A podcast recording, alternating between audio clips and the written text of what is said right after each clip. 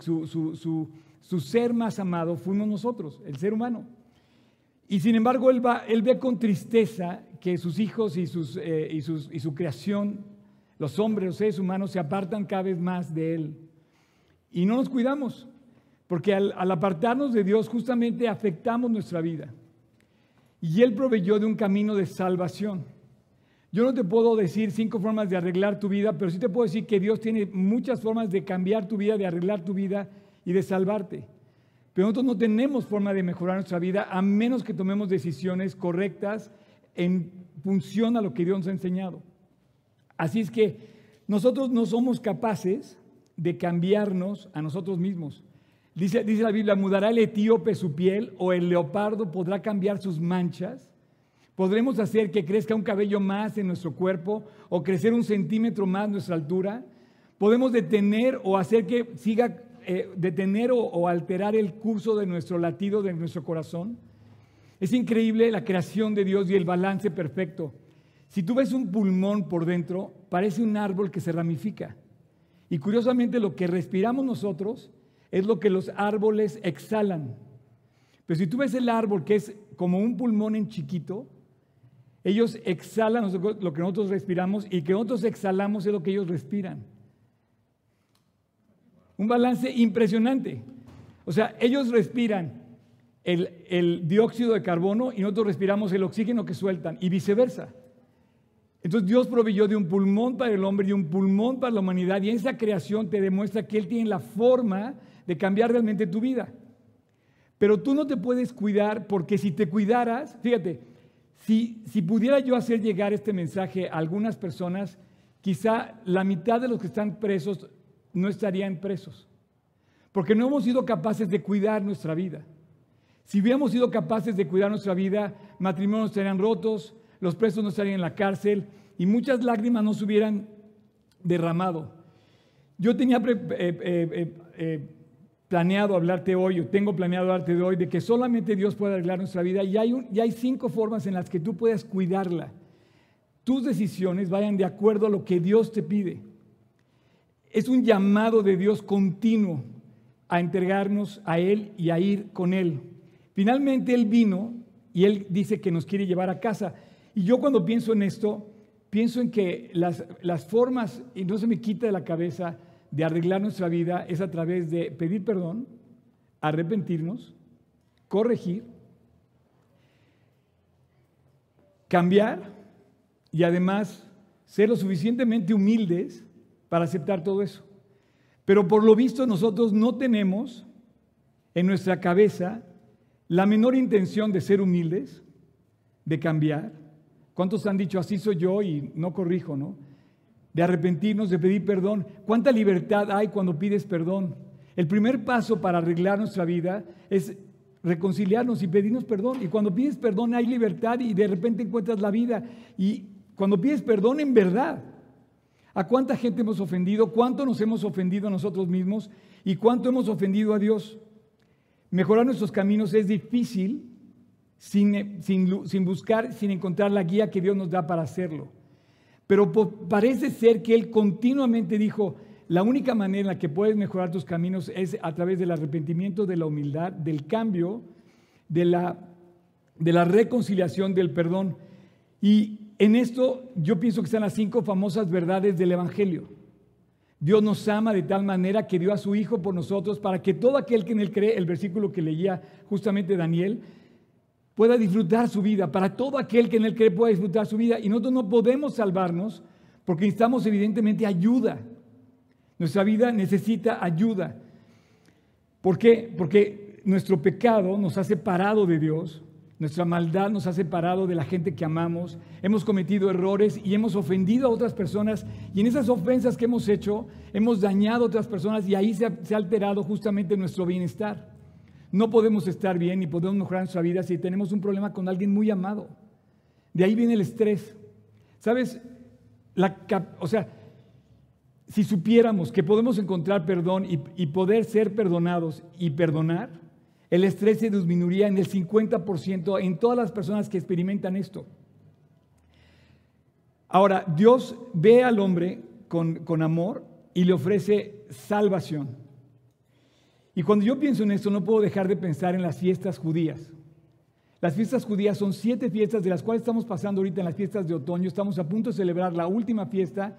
Y yo quería hablarte esta mañana de la, de la forma en la que Dios diseñó de cómo cuidar tu vida a través de lo que Él hizo a través de las fiestas judías. Entonces, vemos a Dios con un plan definido de salvación para el hombre. En el caso del calendario de las fiestas judías que están en Éxodo, en Levítico, en Deuteronomio eh, y en, eh, bueno, también hay varias citas en el Nuevo Testamento, pero también les aparecen en números, aparecen una serie de fiestas puntuales, clarísimas, que los judíos hoy siguen celebrando y que más o menos la han mantenido al pie de la letra, como dice eh, la, la escritura. Al estudiar nosotros las fiestas judías, vamos a entender el plan que Dios tiene de salvación perfectamente. Esas fiestas judías hablan del calendario de Dios para salvar tu vida, para cuidar tu vida y para llevarnos al cielo. Puntual, perfecto, exacto. De hecho, las primeras cuatro fiestas ya las cumplió Jesús. Hay una doble referencia en la palabra que si tú quieres saber lo increíble de la Biblia, lo vas a poder ver exactamente vaciado en papel y en la realidad a través de lo que dice la palabra de Dios. Y vamos a leerlo y vamos a verlo hoy. Así es que, por último, nada más quiero decirte que el arrepentimiento, la reconciliación, el pedir perdón es parte de ese plan. Ese día del perdón acaba de pasar, la fiesta del perdón acaba de ser justamente el jueves pasado. Es el día del arrepentimiento, el día de la, expiación, el día de pedir perdón para perdonar y para ser perdonado. Según el calendario judío, se llama el día del Yom Kippur. Día de la expiación, día del perdón. Y antes del día del perdón hay 10 días de arrepentimiento que nos lleva a Dios a meditar, que equivaldría a los días de la tribulación cuando esto pase en el futuro. Ya me estoy metiendo así como yendo y viniendo a lo que falta. Por último, cuando Dios termina esas fiestas, acaba en el cielo, en la fiesta del Sukkot, que justamente eh, habla de la mora, morada, perdón, de la morada celestial que Dios quiere que tengamos con Él. Vamos a verlo en orden. Miren, yo les preparé esta tabla. ¿Puedes, puedes proyectar la tabla completa? Pero en el fondo quiero pedirte que no olvides que estamos hablando de cómo poder salvar nuestra vida. No, no, no, no, no nos corresponde a nosotros, lo, lo planeó Dios. Ups. Ya, ¿sí? Este, era para marcar la sana distancia. Me vuelvo a subir, pues. Ok, eh, este calendario, la verdad está increíble, va a aparecer después en la página de G36 Polanco. Es el mejor calendario resumido que habla de las fiestas judías. Voy a tratar de explicar rápido. Son siete fiestas, no sé por qué, pero Dios escogió que fueran siete. El, día el número siete en la Biblia tiene una referencia a Dios. El número seis tiene una referencia al hombre, por ejemplo. Eh, si te fijas, Dios tiene cierto calendario perfectamente bien marcado. Por ejemplo, habla, eh, Dios habla muy claro, eh, por ejemplo, 365 días según el, calendario solar o lunar, bueno, 365 días nuestro calendario por el sol, que se repite y se repiten cuatro estaciones. Por ejemplo, hay muchas referencias dobles en la Biblia, por ejemplo, el fuego del Espíritu Santo que aparece en Pentecostés, que es una de las fiestas, ahorita lo vamos a ver. El fuego del Espíritu Santo representa al Espíritu Santo y también en el Antiguo Testamento, por ejemplo, cuando aparecía en la nube de, fuego que había o en la columna de fuego que había en el campamento de los israelitas. O por ejemplo, este, en el, en el, Antiguo Testamento también representa el fuego con el aceite, por ejemplo, de la lámpara, y representa siempre el aceite que prende este fuego, esta luz, a través del Espíritu Santo. Pero todo tiene una, tiene una, una, una liga, una línea que se repite increíblemente. Quiero empezar diciéndote básicamente que la Biblia nos dice que para que tú te salves necesitas ayuda. Esto tiene que quedar claro. La próxima vez que tú le hables a Cristo, de Cristo a una persona, dices, tú necesitas ayuda, tú no te puedes salvar. Porque la gente te puede decir, no, ¿sabes qué? Yo no creo en Dios. Pues sabes qué? Estás perdido sin Dios porque no te puedes salvar. Es que yo no creo en el infierno, yo no creo en el, futuro, en, las consecuencias del pecado. Bueno, dime si no hay consecuencias del pecado, inmediatamente se ven. Evidentemente hay un juicio que viene en el futuro. Necesitamos ayuda y Dios la provee. A través de la fiesta te dice que necesitas un sumo sacerdote que entre por ti a cumplir la fiesta. Y a lo largo de las siete fiestas vamos a ver la, presencia de un sumo sacerdote. Y en el libro de Hebreos Dios dice que Jesús es el sumo sacerdote que entró una vez para siempre en el templo para salvar y redimir y expiar los pecados de la humanidad. De esta manera, quiero recordarte que el mensaje que Dios nos dio es un mensaje que lleva justamente a enfrentar nuestra vida, pero a no enfriarnos, como bien decía ahorita Daniel y Mariel, y seguir adelante, chico, grande, a todas las edades, presentar el Evangelio y justamente no enfriarnos para llevar la salvación a otras personas y también dar un buen testimonio. Así es que las siete fiestas son siete fiestas perfectamente señaladas por Dios y tienen una fecha exacta en el ciclo del calendario que nosotros vivimos. Las fiestas judías comienzan con el perdón, se llevan a cabo con el calendario lunar.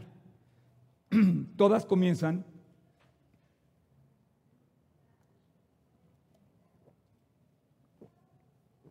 al caer la tarde, digamos, al comenzar la noche. Y todas tienen un propósito de presentarte el plan de salvación que a final de cuentas los judíos, tristemente, la celebran, pero ignoran al celebrado. Sin embargo, cada día más se están convirtiendo judíos a Cristo. Y bueno, quiero repetirte, está en el libro de Éxodo, en el libro de Números, en el libro de Levítico y en el libro de Deuteronomio.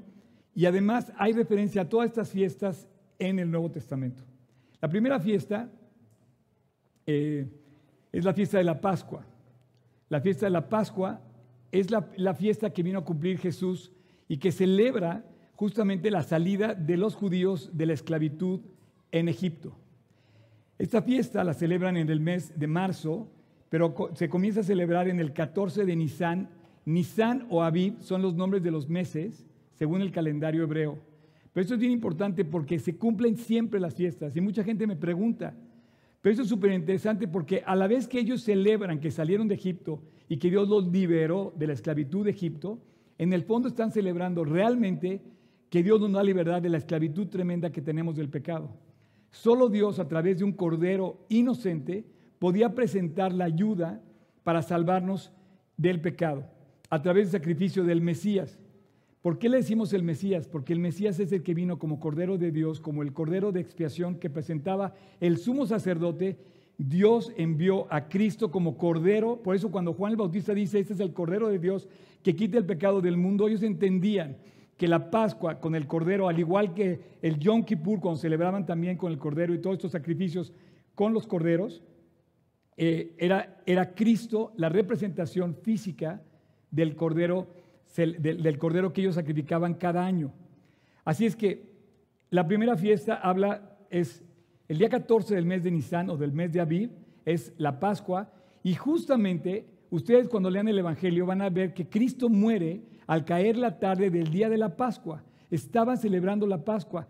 Lo que te quiero decir es que la doble referencia del Evangelio presenta a Cristo como el Cordero de Dios y los judíos empalman justamente a la fecha del, calendario de la fiesta.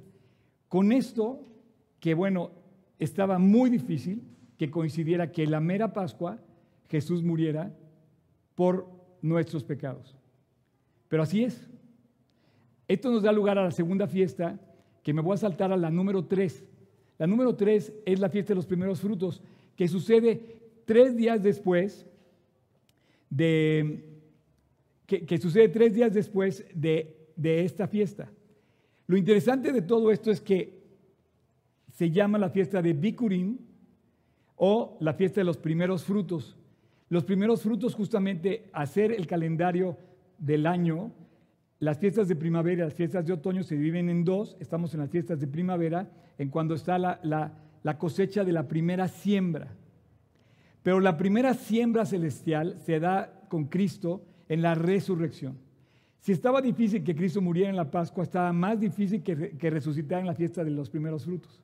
Entonces, cuando esto sucede, ya en sí es de llamar la atención, porque justamente el primer día de la semana, cuando te lo dice el Evangelio, después del día del, del, Shabbat, el primer día de la semana después del Pesach, era, bueno, era el, era el Pesach, luego se venía el Shabbat, y después del Shabbat, el primer día después del Shabbat, era la fiesta de los primeros frutos que sucedía tres días después de la Pascua. Pues eso pasa con Cristo. Cristo resucita el primer día, el domingo, después del, del, Shabbat. Ahora, esto representa, esto representa también en el Antiguo Testamento el cruce a la tierra prometida, el paso a la resurrección, a la vida eterna, cosa que no tenemos, que nos tiene que dar un Salvador, un ayudador. Y aquí me voy a la fiesta número dos que me salté, pero bueno, la Pascua, muere Jesús el día de la Pascua como Cordero de Dios, después la fiesta de los panes, de, los primeros frutos, que es el día de la resurrección como primicia, la primera cosecha, y Él es primicia de la resurrección. Ahora, inmediatamente después de la Pascua, ahí lo tienes, del día 14, nos vamos al día 15, y durante siete días se celebraba la fiesta que se llama de los panes sin levadura. La fiesta de los panes sin levadura habla de que Dios quita el pecado de tu vida. ¿Por qué? Porque Cristo vino a erradicar el pecado. Es algo que tú no puedes hacer, tú no puedes quitar tus pecados. Necesitamos ayuda, necesitamos un Salvador, necesitamos un sacrificio en nuestro lugar. Y Dios provee de esa ayuda. Es el matzah, el pan sin levadura, el que, si tú compras esto, lo venden hasta el día de hoy, lo conservan. Curiosamente es un pan eh, seco, es un pan agrio y aparte tiene unos, curiosamente tiene unos como puntos que semeja a los clavos de la cruz, curiosamente el pan. Eh, obviamente eh, no debía haber pecado, porque no va a haber pecado en el cielo, y el pan debemos de vivir sin pecado, tenemos que tratar de quitar el pecado en nuestra vida. Esta fiesta puntual nos recuerda a ti y a mí cada año que tenemos que vivir quitando el pecado de nuestra vida. ¿Cómo lo hacemos? Cada vez que tú veas pecado en tu vida, cada vez que veas que cometes un error, inmediatamente ¿qué haces? Cinco formas de arrepentirte, cinco formas de pedir perdón, cinco formas de humillarte. De verdad, delante de Dios, Señor, perdóname. Y tendríamos una manera de vivir mejor, de cuidar nuestra vida mejor. Entonces, vamos en la tercera fiesta y curiosamente, después de que se cumplen estos siete días, se, abren se, abren las siete semanas que se ordenan en Levítico 23, siete semanas que se cumplen, ¿sabes cuándo? El día de Pentecostés. Penta, cinco. ¿Por qué? Porque eran 50 días. Siete semanas son 50 días. Y esta es la fiesta, la fiesta del Shavuot, los cuales celebraron los judíos cuando, cuando, estaba perdón, cuando se les aparece Jesús en el aposento alto. Quiero decirte que estas siete fiestas había tres que se celebraban en Jerusalén. La primera, la de la Pascua, y la segunda era la de las semanas, la del Pentecostés. Por eso estaban todos reunidos, congregados en, Jerusalén, cuando sucede el advenimiento del Espíritu Santo. Y esto hizo inclusive que todos los que estaban congregados en Jerusalén, que eran, que dice que eran de todas partes del, imperio de, de Roma, del imperio romano, decían, ¿cómo puede ser que esos hombres estén hablando en nuestros idiomas? Porque estaba llegando el Espíritu Santo. Y esto quiere decir eh, que Dios estaba entregando en la fiesta de Pentecostés del siglo I, estaba entregando su Espíritu y ahí nacía la iglesia. En ese momento nacía la iglesia de lo que hablamos la semana pasada. La iglesia nació ese día y va a terminar el día del arrebatamiento, que justamente es la fiesta que falta. Ok, Aparte de, aparte de, esto, quiero decirte nada más para terminar y no, no eh, esto celebra en el Antiguo Testamento, en el Antiguo Testamento cuando Dios le da las tablas a Moisés. Quiere decir que le da sus instrucciones y recibe Moisés la instrucción celestial. No lo dejó solo. Cuando, cuando antes de irse, le dice, estos son los mandamientos que has de seguir y Jesús tampoco nos dejó solo, por eso vino el Espíritu Santo.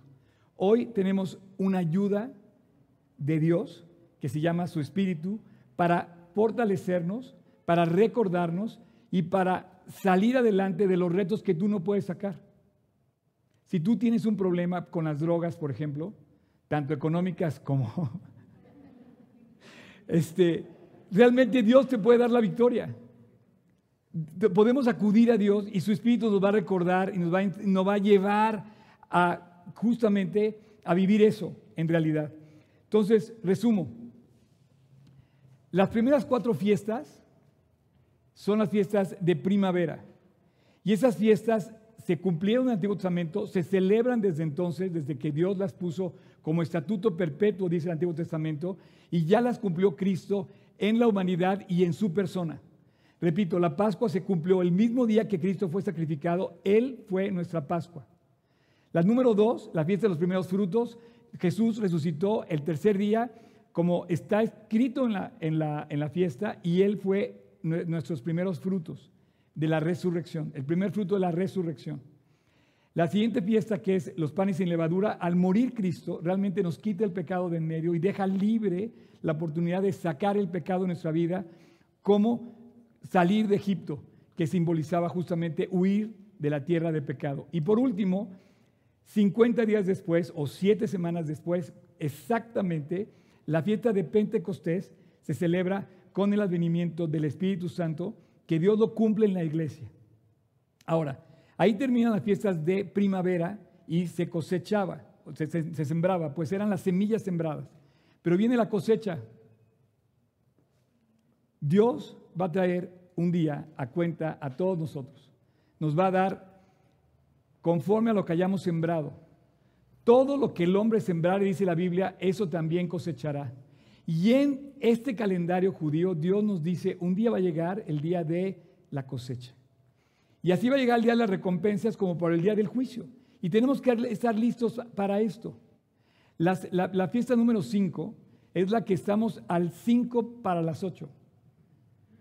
Hace 20 años yo escucho, hace 20 años yo escucho que Cristo ya va a venir. Pero cada vez es como el SpaceX. No sé si vieron que esta semana la famosa eh, compañía hermana de Tesla mandó por primera vez cuatro pasajeros civiles sin ningún tripulante astronauta profesional, los mandaron al espacio a recorrer cada hora toda la órbita de la Tierra. Imagínate eso. Si quieres ir, cuesta 50 millones de dólares el boleto y nada más hay espacio para cuatro. Y tienes que hacer como seis meses de preparación. Pero llegó el momento en donde se había planeado esto, pero llegó el promedio que lo estamos viendo. Antes era un dicho, bueno, habrá una, oportunidad de algún día volar a la atmósfera o a la, al espacio exterior, pues ya lo estamos viviendo. Pero va a llegar un día en que Jesús va a regresar. Lo interesante de la fiesta número 5 es que comienza con la inauguración de la cosecha, de las fiestas de otoño. Y va a venir Dios y dice, esto es interesante, que la fiesta es la única fiesta que involucra de las siete un sonido de trompeta, el shofar. Y la Biblia dice que al final trompeta, y la, Biblia habla de varias veces de la trompeta. Por ejemplo, se conquistó Jericó en el Antiguo Testamento con el sonar de las trompetas, pero en Apocalipsis dice que a la final trompeta, porque se tocará la trompeta, también lo dice en, en Tesalonicenses, los muertos en Cristo resucitarán primero. Entonces, la fiesta número 5 es la fiesta de las trompetas que se llama el Rosh Hashanah, que justamente lo acabamos de celebrar en el día eh, primero del mes de Tisri. Esto fue en septiembre. Cayó en la primera semana de septiembre. Y si ustedes ubican, este, esto es para los judíos el año nuevo, que debía ser la Pascua, pero después del exilio de Babilonia tomaron esta fiesta, esta más bien fue una interpretación rabínica, como una fiesta donde celebran el año nuevo. ¿Y sabes lo que dicen los judíos cuando te desean año nuevo? Te dicen que tu, que tu nombre esté escrito en el libro de la vida. Eso es lo que se trata justamente. Y bueno, dice que ese día Dios va a tomar, Dios va a sonar la trompeta. ¿Qué significaba la trompeta en el Antiguo Testamento y en el Nuevo?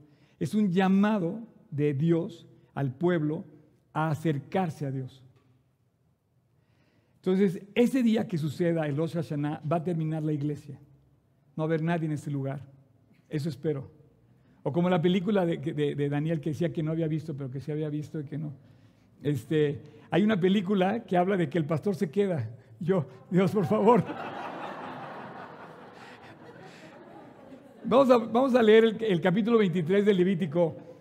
Y dice, y habló el Señor a Moisés diciendo, habla a los hijos de Israel y diles, en el mes séptimo, el primero del mes tendréis día de reposo, una conmemoración al son de trompetas y será una santa convocación. Entonces es el día del Rosh Hashanah o de las trompetas. Es la fiesta de las trompetas. Tú vas a decirme, oye Oscar, estás muy este, exagerado. Bueno, quiero decirte que no hay ninguna creencia de la Biblia en todo el mundo, llámale como le llames, que no crea que Jesús va a regresar.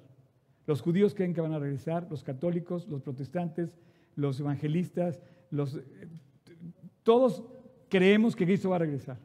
Es más, los judíos están esperando ese regreso. Es cuando se va a convertir toda la nación. Y quiero decirte que ese sonido del shofar te invita a acercarte a Dios, va a ser un llamado especialmente al pueblo de Israel para conocer a su Mesías, que no lo conoce todavía. Si ahorita viniera el arrebatamiento, el pueblo de Israel se quedaría y la iglesia se iría, porque es el llamado. Dios está congregando a su iglesia, los va a llamar a congregarse. Este, esta fiesta era, no era llamado que tú fueras a Jerusalén, era que tú, era una fiesta personal. Hay una diferencia con la siguiente fiesta, porque la siguiente fiesta es una fiesta nacional. La fiesta del Rosh Hashanah era una fiesta de personal, acercarte a tu hogar, con los tuyos y hacer arrepentimiento, acercarte a Dios, responder a su llamado. Es a lo que yo te quiero pedir, si tú me estás viendo, Dios te está invitando a ti y a mí a acercarnos a Dios. Y nos vuelve a recordar puntualmente a través del calendario judío, nos vuelve a recordar el día de las trompetas que Dios está buscando a sus hijos, pero de corazón, en lo personal, en lo individual. Y eso nos lleva a pedir perdón.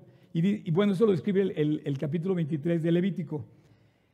La fiesta número 6 sucede justamente 10 días después.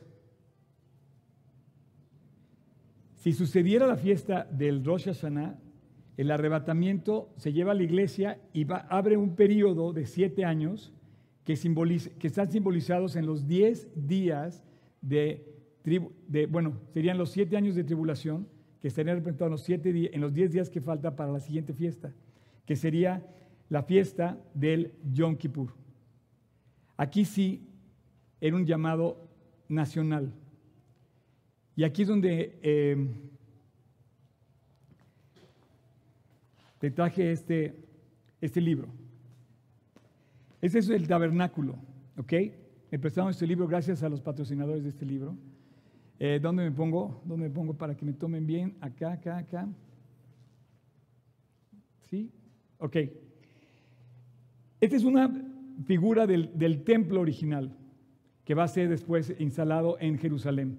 Pero cuando Dios manda esta ordenanza, dice que se tenía que preparar el, sacrificio y que una vez al año, la fiesta más importante de todas es cuando el sumo sacerdote ofrecía dos machos cabríos. Uno lo mataba y otro lo dejaba libre, ambos simbolizando el pecado de la nación.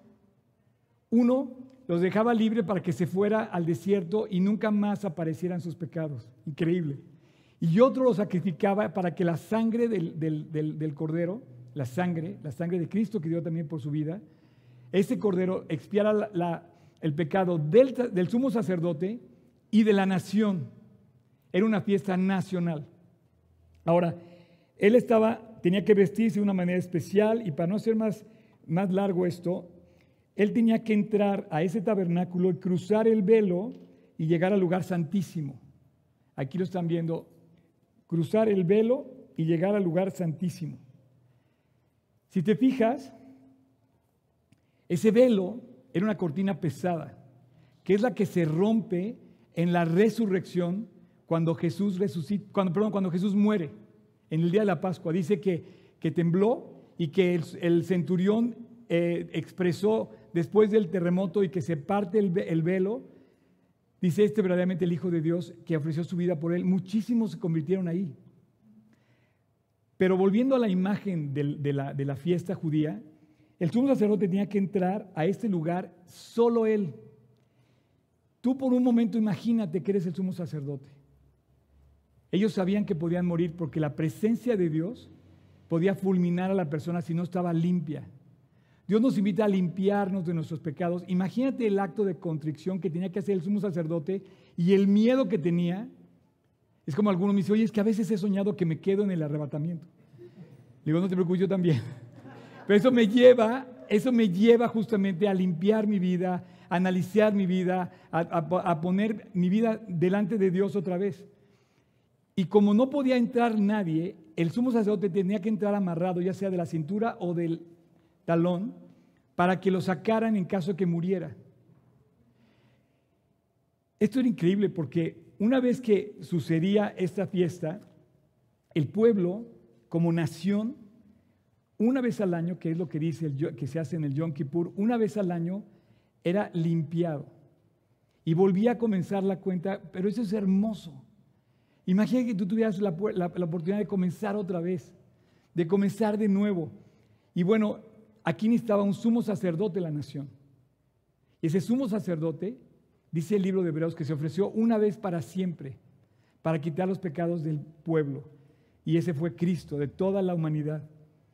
Pero algo interesante es que cuando tú analizas lo que hay en este, en este eh, tabernáculo, está el mobiliario, está el mobiliario perfectamente, eh, digamos, diseñado no hay, un, no hay un asiento, no hay una silla.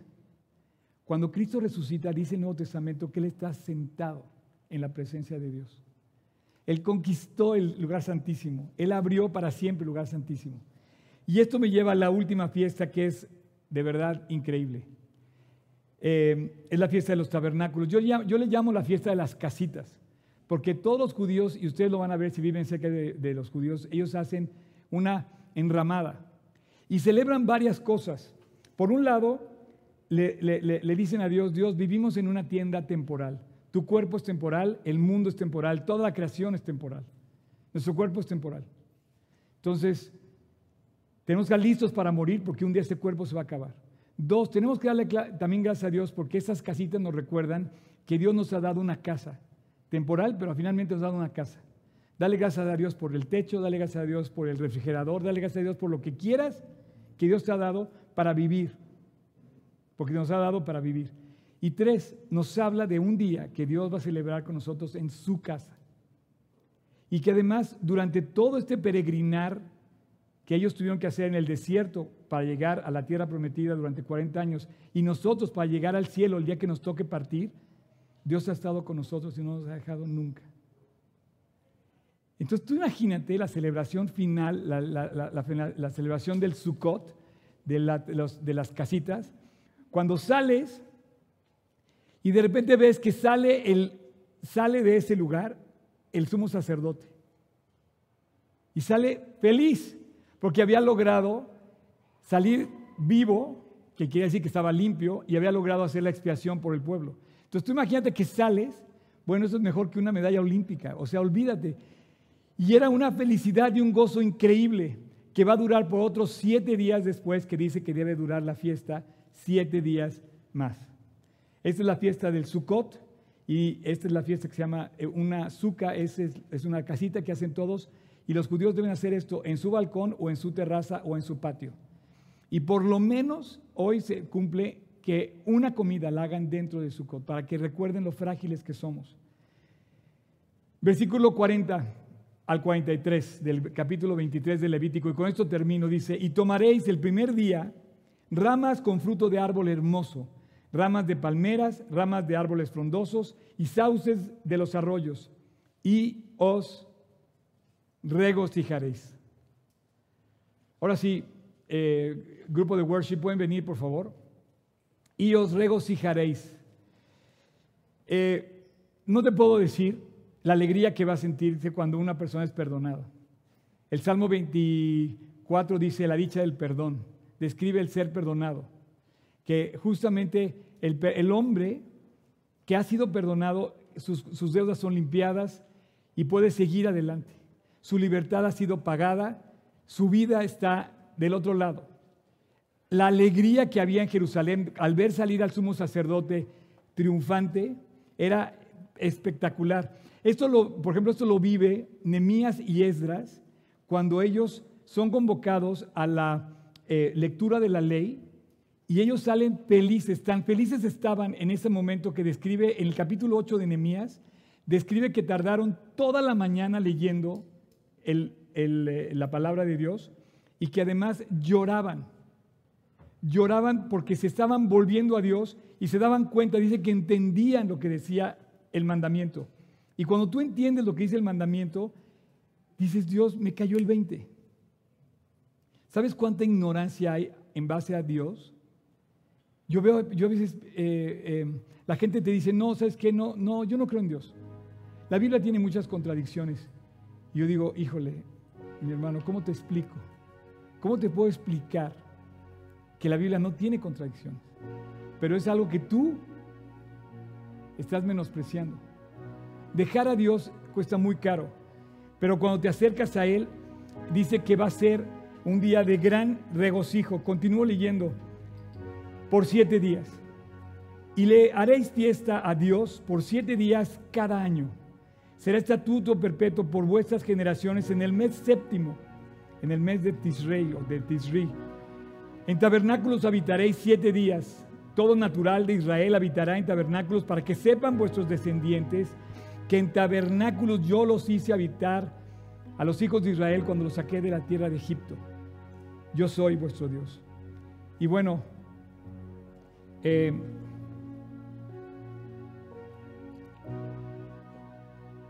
¿Me ayudan? Se ponen de pie, por favor.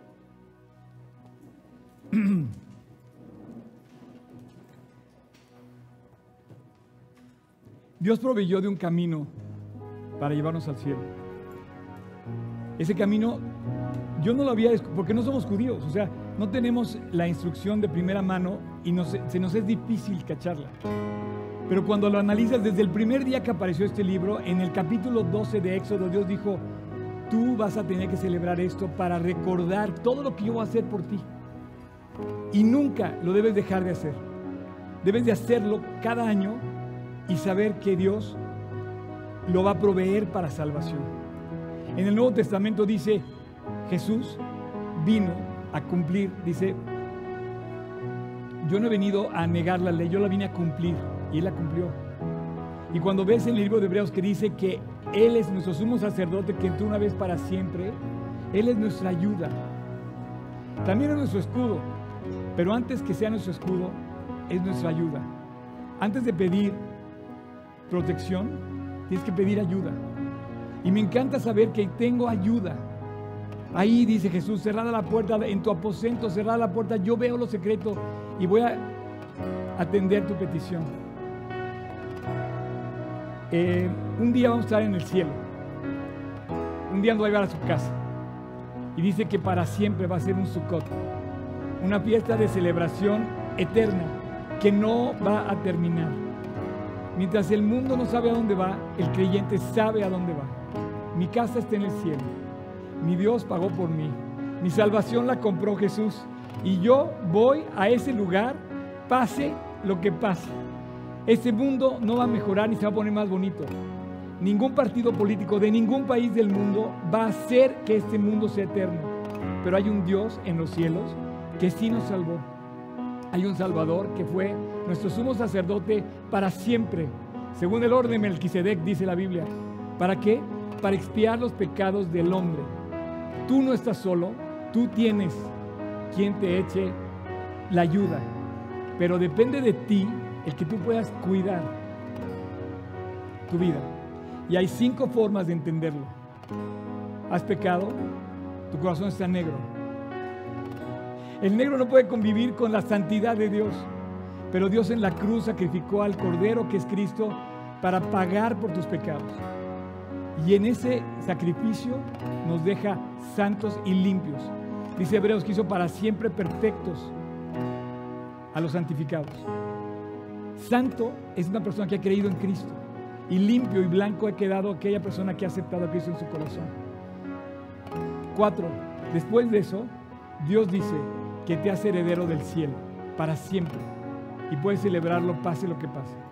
Y mientras quedas en la tierra, cinco, crecer, vivir para Él, para compartir su palabra y para dar buen testimonio.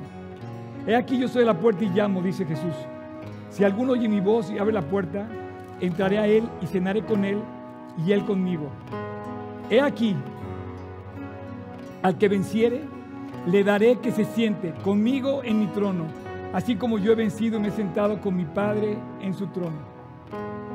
Dios abrió el camino, pero Él dice, el que tiene oído, oiga, escuche, reflexione y venga a Dios. Cierra tus ojos, inclina tu rostro y vamos a despedir esta, esta, esta reunión con una oración, dándole gracias a Dios por el trabajo precioso que hizo y que todo está esperando por ti para que lo conozcas. Antes de que se vaya a la iglesia, antes de que venga Jesús y comience la gran tribulación y que venga el día de la expiación, cuando Jesús regrese en su segunda venida, que pise la tierra en el, en el monte de los olivos y comience el reino celestial, el reino milenal, antes de que todo eso pase, Dios quiere que tú vayas a su presencia. Yo no te voy a obligar, yo no te voy a forzar, pero sí te quiero invitar esta mañana a que vayas con Dios, de corazón, acercándonos confiadamente en plena certidumbre de fe, purificando nuestros corazones, pidiéndole perdón a Dios, lavándonos en esa cruz y en esa sangre derramada por nosotros. Yo tengo muchos errores, pero tengo un Salvador que murió por mí, que cambió mi vida. ¿Y tú? Es tu momento. Confírmalo. Afírmate en Cristo. Pídele que esté en tu corazón. Abre tu corazón. Pídele perdón. Humíllate. Arrepiéntete. Si tú quieres, repite en tu interior. Señor Jesús, te quiero abrir mi corazón. Te quiero abrir mi corazón para que entres a mi vida. Yo no puedo limpiarme, Dios, pero quiero que tú me limpies. Te pido perdón de mis pecados, de los que recuerdo y los que no recuerdo. Y te pido que entres a mi corazón, que me llenes, que me cambies y me transformes. Te doy gracias, Jesús, por todo lo que hiciste por mí. Hoy te acepto en mi corazón. Hoy creo en ti como mi cordero que fue a la cruz a morir por mí, y como aquel rey que vive sentado en su trono en el lugar santísimo, y que su presencia puede morar conmigo para caminar siempre al lado de ti. El día de hoy eres mi Señor y mi Salvador. Y quiero caminar todo el resto de mi vida contigo. Gracias. Gracias Jesús Gracias por tu salvación. Gracias por abrir la puerta para que yo te conociera. Gracias por el perdón. Gracias por tu amor, Jesús. En tu nombre.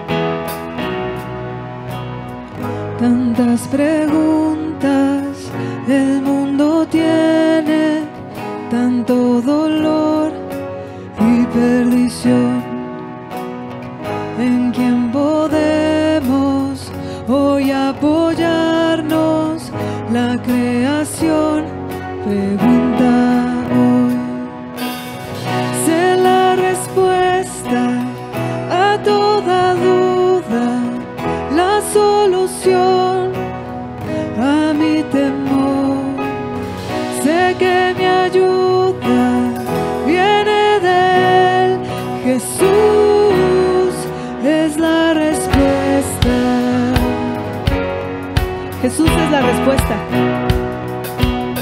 a todo lo que necesitas, a todas tus dudas.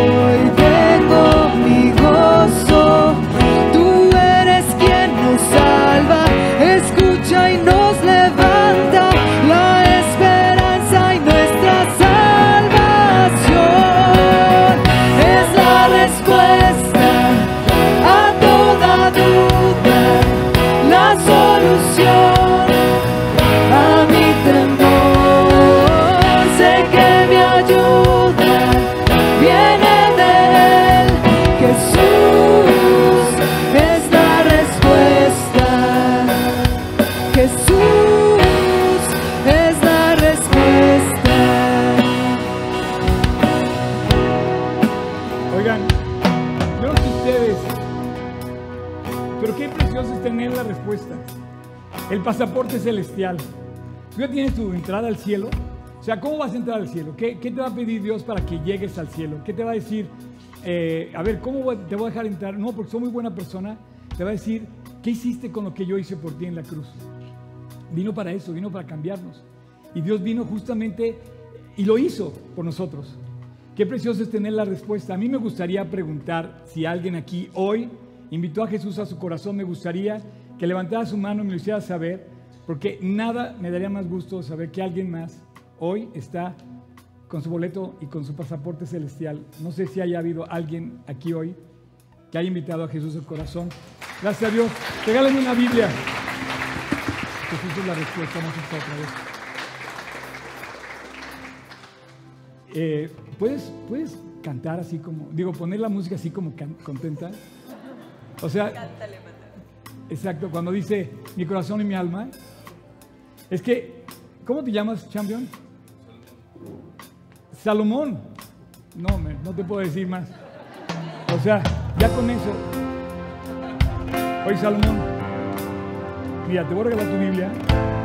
¿Ya tienes Biblia? ¿Ya tienes una Biblia? ¿Dónde está Cristo? ¿Sí? Bueno, ese es nuestro regalo. Dios dice que no, que no habita en templos hechos de, manos de hombres, ¿no? Pero no sé cómo decirte que este es tu boleto celestial. Si tú mueres hoy, o sea, pues podemos morir cualquier día, Dios dice que te lleva al cielo, porque murió por ti. Y no, no hay nada más que anhele Dios que llevarnos a la eternidad con Él. Eh, bueno, veo que traes una Biblia, te voy a decir, te voy a recomendar. Yo conozco a este cuate. ¿Te la dio él? ¿Sí? ¡Wow! Bueno, mira, dice aquí, empieza a leer aquí a partir de este lugar. Te voy a dejar este versículo y dice, te voy a marcar tantito nada más este que dice aquí en el 12.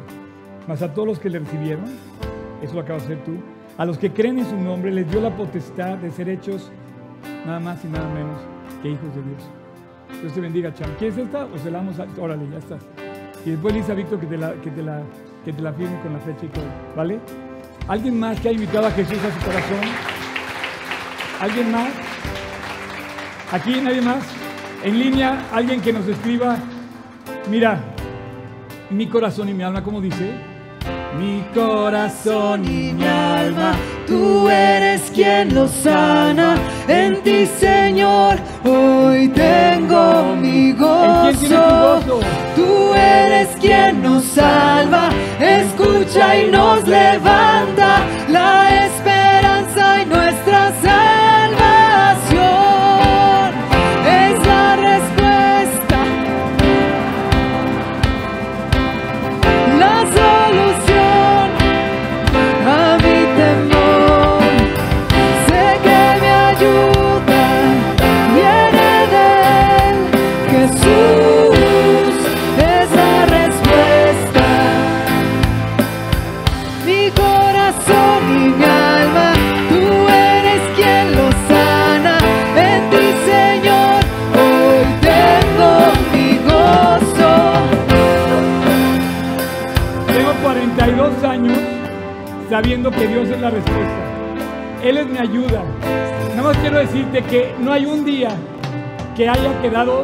Haya llegado tarde. Llevo 42 años viviendo esto en mi vida. Sé la respuesta.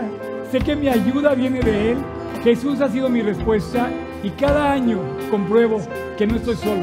Cada día percibo su presencia. Tengo gozo en mi corazón porque sé que Él lo hizo por mí. No me lo merezco de ninguna manera, pero Él es el gran Salvador. Por eso lo vamos a honrar toda la eternidad y vamos a celebrar con Él para siempre.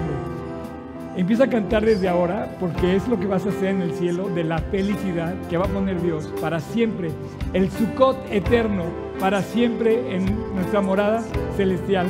Allá cuando llegue me voy a encontrar con muchos que han pasado por este lugar y que ya se fueron, que extraño, que los echo de menos como mi gente cercana y un día los voy a encontrar y voy a encontrar a todos los que me alentaron en la Biblia como Nemías, como David, como José y voy a encontrar a mi Jesús y voy a poder decirle Dios, eres lo máximo.